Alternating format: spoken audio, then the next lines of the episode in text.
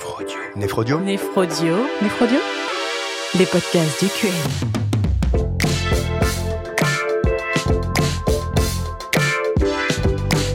Bonjour, je suis Lucille Figard, néphrologue à Nantes.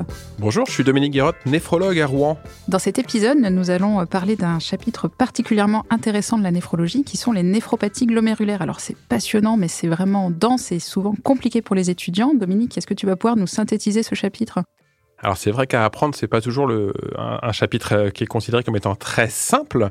Autant il y a pas mal d'items en médecine qu'on peut apprendre assez facilement par cœur, autant pour celui-ci, il y a un prérequis de compréhension qui pose souvent problème. Alors déjà, le plus important, c'est de bien comprendre qu'on peut regarder les pathologies du glomérule sous trois axes différents.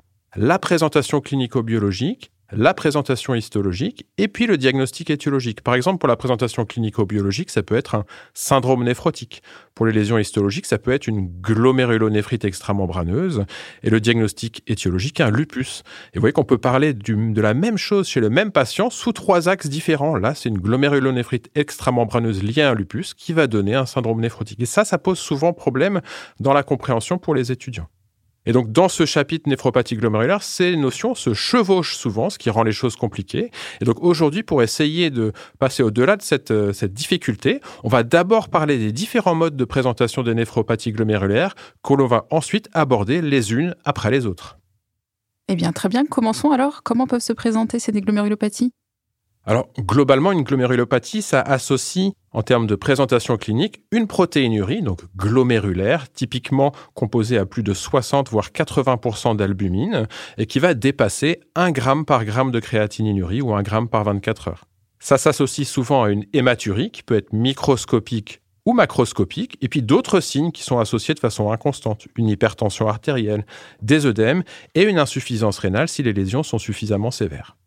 Alors, ces signes peuvent s'associer de façon euh, variable, on l'a dit, et donc être à l'origine de la définition de ce que l'on appelle les syndromes glomérulaires. Alors, il y en a classiquement cinq. C'est un découpage un peu artificiel. Et donc, si on aborde successivement ces syndromes glomérulaires, le premier, c'est celui qu'on appelle le syndrome d'hématurie macroscopique récidivante. Il porte bien son nom, hein, c'est une hématurie qui est visible et qui revient régulièrement. L'exemple type, c'est la maladie de Berger, la néphropathie adépodigéa primitive. Il y a également le syndrome de glomérulonéphrite chronique qui associe une protéinurie d'ordre glomérulaire et de façon inconstante une hématurie, une hypertension artérielle, une insuffisance rénale. Ça, c'est ce qu'on peut voir dans toutes les néphropathies glomérulaires à un stade chronique. Le plus caractéristique, c'est celui qu'on appelle le syndrome néphrotique, qui associe une protéinurie à plus de 3 grammes par 24 heures, une albuminémie inférieure à 30 grammes par litre, et donc ça, ça traduit la sévérité des lésions des podocytes, donc ces cellules qui permettent de garder l'albumine dans le sang. On a également le syndrome néphritique aigu. Ça, c'est un tableau typique qui se fait plus rare de nos jours. Hein. C'est un tableau clinique brutal où on associe en quelques jours un syndrome d'émateux, une hypertension artérielle, une hématurie, une protéinurie et souvent une insuffisance rénale aiguë modérée. Donc c'est typiquement l'agglomérulonéphrite aiguë post-infectieuse que l'on peut voir quelques jours après une infection bactérienne chez l'enfant. Et biologiquement, comme on a une activation de complexe humain, eh bien, il y a une hypocomplémentémie. Enfin, et c'est le tableau le plus grave et à côté duquel il faut vraiment pas passer, c'est ce qu'on appelle le syndrome de glomérulonéphrite rapidement progressive qui associe une insuffisance rénale qui va progresser en quelques jours ou semaines à une protéinurie et une hématurie. Merci pour cette synthèse. Il y a donc des présentations très différentes des syndromes glomérulaires. Alors, quelles peuvent en être les causes? Bah, D'une manière générale, les néphropathies glomérulaires peuvent être liées à des causes infectieuses, bactériennes ou virales, à des maladies métaboliques, notamment le diabète, à des maladies de système qu'on voit fréquemment en néphrologie, des vascularites systémiques, un lupus par exemple, à des maladies hématologiques, notamment les gammapathies monoclonales où on peut avoir des dépôts dans le rein qui vont altérer les glomérules, ou de façon plus rare à des maladies génétiques où on va avoir une altération d'un composant de la membrane basale, notamment le syndrome d'Alport. Et comment va-t-on pouvoir faire le diagnostic de ces différentes causes alors? Alors, en général, on va avoir recours à une ponction biopsie rénale qui va permettre de visualiser des lésions histologiques plus ou moins spécifiques d'une cause. On va pas aborder ça ici, hein, puisque ça peut être euh, compliqué dans le cadre d'un podcast, mais dans votre livre de référence, vous avez un chapitre euh, dédié qui est particulièrement détaillé à ce sujet. Parmi toutes les causes de néphropathie glomérulaire, laquelle va être la plus fréquente? Alors la néphropathie la plus fréquente chez l'adulte et de très loin, c'est la néphropathie diabétique. Mais elle est tellement importante qu'on lui a consacré un chapitre entier. Chez l'enfant, par contre, c'est le syndrome néphrotique à lésion glomérulaire minime. Ça représente 90% environ des syndromes néphrotiques chez l'enfant. On peut aussi le voir chez l'adulte. Alors, comment ça se présente ce syndrome néphrotique à lésion glomérulaire minime bah, Souvent, c'est un début brutal avec un syndrome œdémateux et biologiquement, le plus souvent, on a un syndrome euh, néphrotique qu'on dit pur, c'est-à-dire qu'il n'y a pas d'hématurie, pas d'hypertension artérielle et pas d'insuffisance rénale ou alors juste une insuffisance rénale fonctionnelle. La biopsie en général n'est pas réalisée quand le tableau est typique chez l'enfant. Souvent, elle est faite chez l'adulte. Ce que l'on voit, c'est des lésions euh, uniquement en microscopie électronique, c'est-à-dire qu'on voit des lésions des podocytes et sur l'histologie standard, les glomérules apparaissent optiquement normaux et sur l'immunofluorescence, on n'aura pas de dépôt. Donc en fait, ces euh, lésions glomérulaires minimes peuvent être secondaires, soit à des traitements comme des anti-inflammatoires non stéroïdiens, comme de l'interféron, secondaires à des hémopathies, notamment les lymphomes. Et lorsque l'on ne trouve pas de cause, c'est ce que l'on appelle un syndrome néphrotique idiopathique. Et donc ça, ça se prend en charge d'abord avec un traitement symptomatique, non spécifique de la cause, c'est ce que l'on a traité dans le chapitre syndrome néphrotique, et on prescrit une corticothérapie. Une des néphropathies qui peut avoir un tableau euh, clinique assez similaire à la LGM, c'est la glomérulonéphrite extramembraneuse, la GEM. Tu peux nous la détailler un peu? Oui, effectivement, ça c'est important. Hein. C'est la première cause de syndrome néphrotique chez l'adulte. Donc en général, dans la GEM, dans plus de 85% des cas, on a également un syndrome néphrotique. Il associe en général celui-ci une hématurie, une hypertension artérielle et parfois aussi une insuffisance rénale chronique quand on arrive déjà un petit peu tard. Le diagnostic repose en règle générale sur la ponction biopsie rénale qui va montrer des aspects spécifiques en situation extramembraneuse. Mais parfois, on peut faire le diagnostic sans histologie lorsque l'on a des anticorps anti-PLA2R qui sont des anticorps spécifiques de la GEM primitive. En effet, ces glomérulonéphites extramembraneuses peuvent être soit primitives, donc c'est à peu près 85% des cas. La principale cause, c'est la synthèse d'anticorps anti-PLA2R qui vont euh, se fixer au niveau du glomérule et être responsables de cette GEM. Elles peuvent également être secondaires, c'est plus rare, mais c'est très important d'aller chercher la cause. En effet, ça peut être des cancers solides, ça peut être une pathologie dysimmunitaire, notamment et surtout le lupus érythématosystémique, des infections ou plus rarement des médicaments.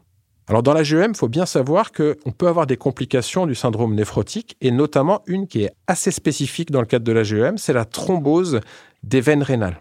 Ok, passons à la néphropathie à dépôt d'IgA. Qu'est-ce qu'il faut en retenir pour le DN alors la néphropathie IgA, c'est la plus fréquente des glomérulonéphrites primitives chez l'adulte dans le monde. Euh, donc euh, vous allez tous en croiser dans votre pratique médicale. Typiquement, ça touche principalement l'adulte jeune. Mais la présentation, elle peut être très polymorphe. Quasiment tous les syndromes de néphropathie glomérulaire qu'on a détaillés au départ peuvent se présenter dans le cadre d'une néphropathie à dépôt d'IgA. Le diagnostic repose en règle sur la biopsie rénale qui va donc montrer des dépôts d'IgA au niveau du mésangiome avec un certain nombre d'altérations du mésangiome en rapport avec l'activation de l'inflammation à ce niveau-là. Il faut, lorsqu'on a un patient qui a une néphropathie à dépôt d'IgA, faire le diagnostic étiologique. Ça peut être soit une maladie primitive, c'est ce qu'on appelle la maladie de Berger. Dans ce cas-là, ça se traite parfois avec des corticoïdes ou des immunosuppresseurs, mais en général simplement avec un traitement symptomatique et néphroprotecteur. Ça peut aussi être une néphropathie IgA secondaire. Le cas typique, c'est celle qui est associée à la cirrhose. Et dans ces IgA secondaires, bah, il n'y a pas de traitement néphrologique spécifique, c'est le traitement de la cause lorsqu'elle est possible, euh, qui est la base de la prise en charge.